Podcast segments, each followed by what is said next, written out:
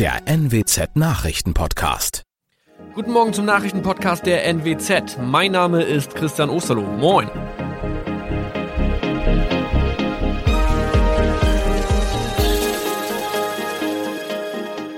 Und das sind unsere regionalen Nachrichten am Morgen.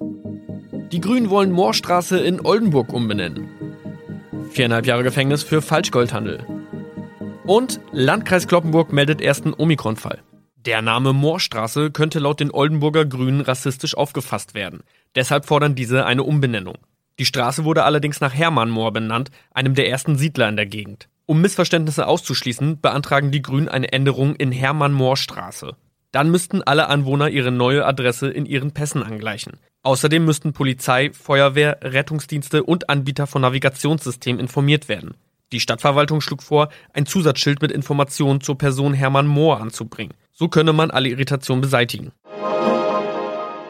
Tobias G. musste wegen dem Verkauf von Falschgold am Mittwoch vor das Landgericht Oldenburg. Nachdem der Schortenser bereits im Mai zu einer Freiheitsstrafe von mehr als drei Jahren in Jever verurteilt wurde, betrieb er seinen Handel auf eBay Kleinanzeigen weiter. Das wog bei der Verhandlung schwer auf. Der 27-Jährige schrieb in die Inseratsüberschrift das Wort plated, was so viel bedeutet wie überzogene und nur vergoldete Ware. Da im weiteren Anzeigentext aber die Rede von einem Reinheitsgrad war und die abgebildeten Goldbarren eine Seriennummer trugen, handelt es sich hierbei um eine Täuschung. Tobias G. wurde zu viereinhalb Jahren Haft verurteilt.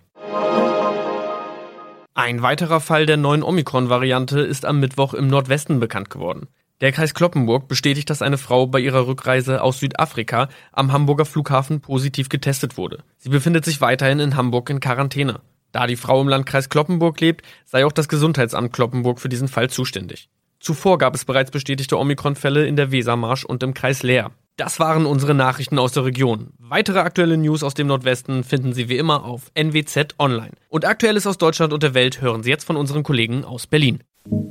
Vielen Dank und einen schönen guten Morgen. Ich bin Nicole Markwald. Das sind heute unsere Themen aus Deutschland und der Welt. Das Bundesverfassungsgericht entscheidet heute, ob die Maßnahmen, die unter der sogenannten Bundesnotbremse gefallen sind, rechtmäßig waren. Ein Virologe in Südafrika berichtet von der Corona-Situation im Allgemeinen und Omikron im Besonderen. Und dürfen italienische Behörden private Rettungsschiffe in Häfen festhalten? Damit befasst sich heute der Europäische Gerichtshof. Mit der sogenannten Bundesnotbremse hatte es im vergangenen Jahr von April bis Juni schärfere Maßnahmen wie Ausgangs- und Kontaktbeschränkungen und auch Schulschließungen gegeben. Waren diese verhängten Maßnahmen rechtmäßig? Darüber urteilt heute Vormittag das Bundesverfassungsgericht in Karlsruhe. Das könnte auch weitreichende Folgen für die Bewertung der aktuellen Lage haben. Dazu wollen die Ministerpräsidenten der Länder sowie Kanzlerin Merkel und Vizekanzler Scholz am Mittag beraten. Ina Heidemann berichtet aus Berlin, welche Auswirkungen hat das Urteil möglicherweise auf politische Entscheidungen, die jetzt anstehen. Ja, die voraussichtliche Ampelkoalition will die Entscheidung des Gerichts abwarten, weil die natürlich Hinweise auf den Handlungsspielraum gibt, den die Politik jetzt hat. Mehrere Politiker und Experten aus der Wissenschaft, die fordern momentan wieder Kontaktbeschränkungen und das auch für Geimpfte. Der Handlungsdruck, der wächst, weil die Infektionszahlen rasant steigen und auch wegen der neuen Omikron-Variante. Laut SPD-Gesundheitsexperte Karl Lauterbach will die Ampel die Corona-Maßnahmen jetzt kurzfristig verschärfen. Er sagte bei Phoenix, es werde noch in dieser Woche entsprechende Vorschläge dafür geben. Welche Möglichkeiten hat die Politik jetzt, Maßnahmen zu erlassen, um die Zahlen schnell zu senken? Ja, der Bundestag könnte die erst am 25. November ausgelaufene epidemische Lage von nationaler Tragweite doch wieder feststellen mit einem einfachen Beschluss. Das könnte in der nächsten regulären Sitzungswoche ab dem 6. Dezember passieren oder auch bei einer früheren Sondersitzung. Das Infektionsschutzgesetz könnte um zusätzliche Maßnahmen erweitert werden. Auch das ist möglich. Nötig wäre dafür ein Gesetzgebungsverfahren im Bundestag, dann muss noch der Bundesrat zustimmen. Oder eine Ministerpräsidentenkonferenz mit dem Bund könnte zum Beispiel neue oder niedrigere Schwellen für zusätzliche Auflagen und Beschränkungen bei hohen Infektionszahlen oder bei einer hohen Klinikbelastung beschließen. Was steckt hinter der Entscheidung um Schulschließungen? Ja, die Initiative hat die Mutter eines Grundschülers angestoßen. Sie richtet sich insbesondere gegen die Kopplung von Schulschließungen an einen fixen Inzidenzwert. Dabei geht es nicht nur um den Unterricht an sich, sondern besonders auch um die psychischen und physischen Folgen für die Gesundheit von Kindern und Jugendlichen. Nach Ansicht der Initiative nimmt die nämlich erheblichen Schaden dadurch, dass Schulen geschlossen werden. Weitere Schulschließungen sind momentan nicht geplant, aber auch in der Vergangenheit hieß es oft genug, dass die Schulen offen bleiben. Und auf der anderen Seite steigen ja gerade bei Schülerinnen und Schülern in Deutschland die Corona-Infektionen. Nach Daten der Kultusministerkonferenz gab es in der Woche vom 15. bis zum 19. November 72.000 Corona-Fälle bei Schülerinnen und Schülern. Die Corona-Zahlen steigen unaufhaltsam an und die neue Virusvariante Omikron bereitet unterdessen weiter Sorgen von der Weltgesundheitsorganisation als besorgniserregend eingestuft, wirft Omikron derzeit viele Fragen auf. Wir haben darüber mit dem Virologen Wolfgang Preiser gesprochen. Er arbeitet an der Universität Stellenbosch in Südafrika. Warum, Herr Preiser, ist die Omikron-Variante so besonders? Die Omikron-Variante hat eine Fülle von äh, verschiedenen Mutationen. Viele davon kennen wir von anderen Varianten und sie äh, sorgt dafür, dass diese der Immunantwort ausweichen können oder leichter übertragen machbar sind, plus noch einige zusätzliche, die wir noch nicht abschätzen können. Wie ist derzeit die Corona-Lage in Südafrika? Also was wir sehen hier ist eine, der Beginn der vierten Welle. Das heißt, äh, stark ansteigende Infektionszahlen, besonders äh, inland und damit einhergehend eben eine starke Zunahme der Omikron-Infektionsfälle. Das heißt, die beiden Dinge können zusammengehören oder gehören vermutlich zusammen und dann fürchtet man schon, dass sich dieses Virus besonders leicht ausbreitet.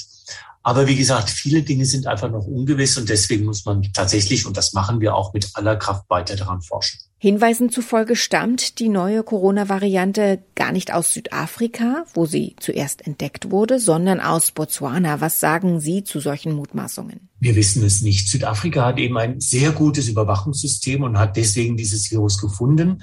Ähm, wir können aber nicht sagen, ob es wirklich von hier stammt oder ob es von irgendwo anders hierher gebracht wurde und sich dann hier ausgebreitet hat. Aber man sieht natürlich daran, man muss gut nach solchen Virusvarianten suchen. Wenn man das nicht tut, dann kann so etwas passieren und man merkt es dann längere Zeit gar nicht. Und dann passiert eben auch eine Streuung, die dann auch erstmal unbemerkt bleibt. Flüge nach Südafrika wurden ja nach Bekanntwerden der neuen Variante reduziert, in Teilen sogar gestoppt. Wie bewerten Sie diese Maßnahmen? Das läuft ganz schlecht nach meinem Dafürhalten. Ähm, viele in Südafrika haben jetzt das Gefühl, zum Opfer gemacht zu werden, dafür, dass sie eigentlich genau das Richtige getan haben, nämlich die Virussequenzen zu überwachen und dann auch zeitnah und offen zu melden. Und jetzt sind die Reisebeschränkungen eingeführt worden und die nächste Tourismus-Hochsaison geht jetzt den Bach runter.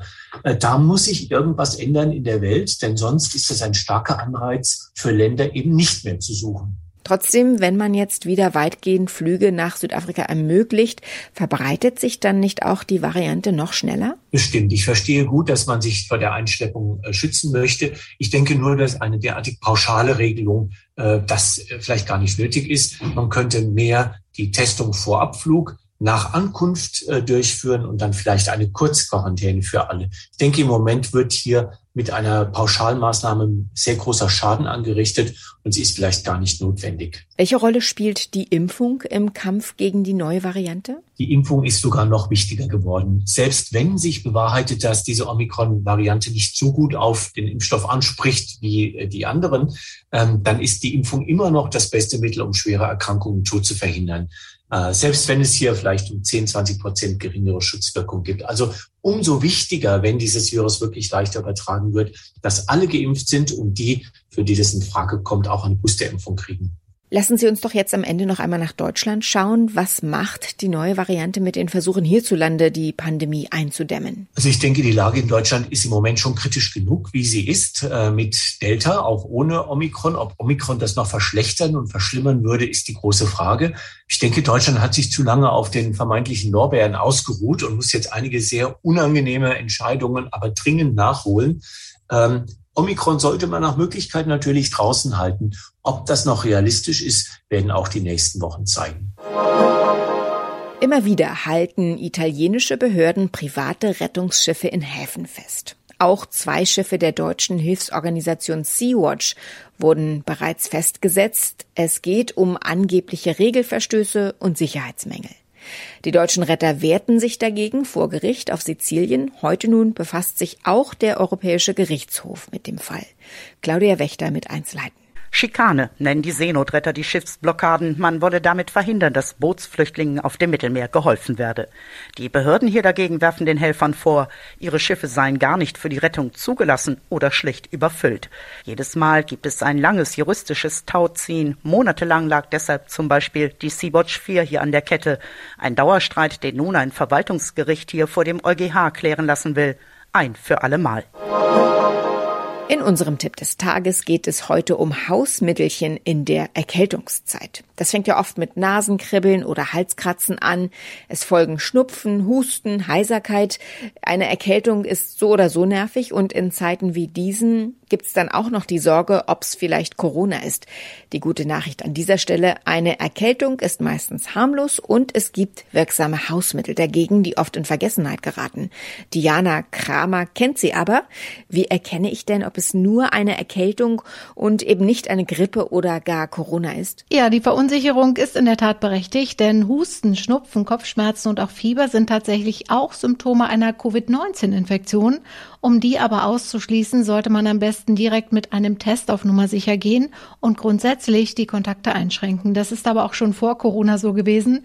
Wer sich krank fühlt oder eine Schnupfennase und keine Stimme mehr hat, der sollte am besten ab ins Bett und sich nicht noch mit Kollegen oder Freunden treffen. Wenn Corona ausgeschlossen werden kann, wie behandle ich eine Erkältung am besten? Also wer sich schlapp fühlt und Hals und Nase hat, der sollte als erstes Stress vermeiden. Ruhe und Wärme sind hier schon mal der erste richtige Schritt. Und dann sollte man schauen, was einem wirklich gut tut. Halsbonbons, heiße Zitrone, abschwellende Nasensprays oder inhalieren. Hierfür am besten 9 Gramm Kochsalz in einem Liter heißem Wasser auflösen, dann Handtuch über den Kopf und dann den heißen Dampf aus einer Schüssel oder einem Topf ruhig einatmen, am besten so lange, wie man durchhält, aber ruhig zwischendurch auch mal Pausen machen. Und bei Kindern sind Inhalationsgeräte eine sichere Variante. Wer kein Kochsalz hat, der kann auch einfach Kamillentee nehmen. Wie sieht's denn mit den guten alten Hausmitteln aus? Was hilft da wirklich? Ich äh, sage nur Stichwort Zwiebelsud. ja, den kenne ich auch aus meiner Kindheit. Furchtbar im Geschmack. Mediziner sagen, damit besser gurgeln, als den Sud runterzuwürgen. Ein typisches Hausmittel ist ja auch die Hühnersuppe, hat wohl jede Oma schon mal gekocht. Und hier sagen die Experten, vom Huhn oder seinem Fett gehen keine nachgewiesenen Effekte aus, aber die Brühe, die tut trotzdem gut, auch ohne Hühnerfleisch, denn das Gemüse, speziell der Sellerie und das Lauch, haben eine antibakterielle Wirkung. Gleiches gilt übrigens für Salbei, Lindenblüten oder Thymian, zum Beispiel als Tee. Diese Kräuter sind auch schleimlösend. Wie lange dauert eine Erkältung im Schnitt? Also jeder hat sicher schon mal von der 3x3-Tagesregel gehört und diese alte Faustregel trifft tatsächlich auch in den meisten Fällen zu. Die Erkältung kommt drei Tage, dann bleibt sie drei Tage und sie geht weitere drei Tage. Also über den Daumen braucht es von den ersten Symptomen meist sieben bis zehn Tage, ehe man sich wieder richtig gesund fühlt. Der schleichende Beginn ist übrigens auch etwas, was die Erkältung von einer Grippe unterscheidet, denn bei einer Influenza fühlt man sich meistens sofort krank mit heftigen Kopf- und Gliederschmerzen und auch hohem Fieber. Und da hilft dann tatsächlich nur noch ein Arzt. Nach drei Nächten in einem eingeschneiten Pub in Nordengland haben rund 60 Gäste ihr unfreiwilliges Quartier wieder verlassen können. Der Schneepflug sei endlich durchgekommen, sagte Nicola Townsend, die Wirtin des Tan Hill Inn der Agentur PA. Uli Reitinger, wie war die Reaktion, als der Schneepflug vor der Tür stand? Erleichterung oder Bedauern, dass die XXL Pub Party nun zu Ende geht? Ich denke, das war so eine Mischung. Zwei der 61 Gäste sind zumindest nicht direkt abgereist, sondern haben noch einen Tag drangehängt. Die haben sich da ganz gemütlich gemacht in diesem angeblich höchstgelegenen Pub Englands. Sie haben sich die Zeit vertrieben mit Karaoke, mit Quiz und Brettspielen. Ab drei Uhr nachmittags gab es dann auch Alkohol, was will man mehr. Nachts wurden die Gäste in den Hotelzimmern über dem Pub untergebracht. Einige schliefen auch in der Kneipe auf Sofas, auf Matratzen oder auf dem Boden. Aus Fremden sind Freunde geworden, sagt die Wirtin des Ten Hill Inn. Sie haben sich schon fürs nächste Jahr an gleicher Stelle verabredet. Soweit das Wichtigste an diesem Dienstagmorgen. Ich heiße Nicole Markwald und wünsche einen guten Tag.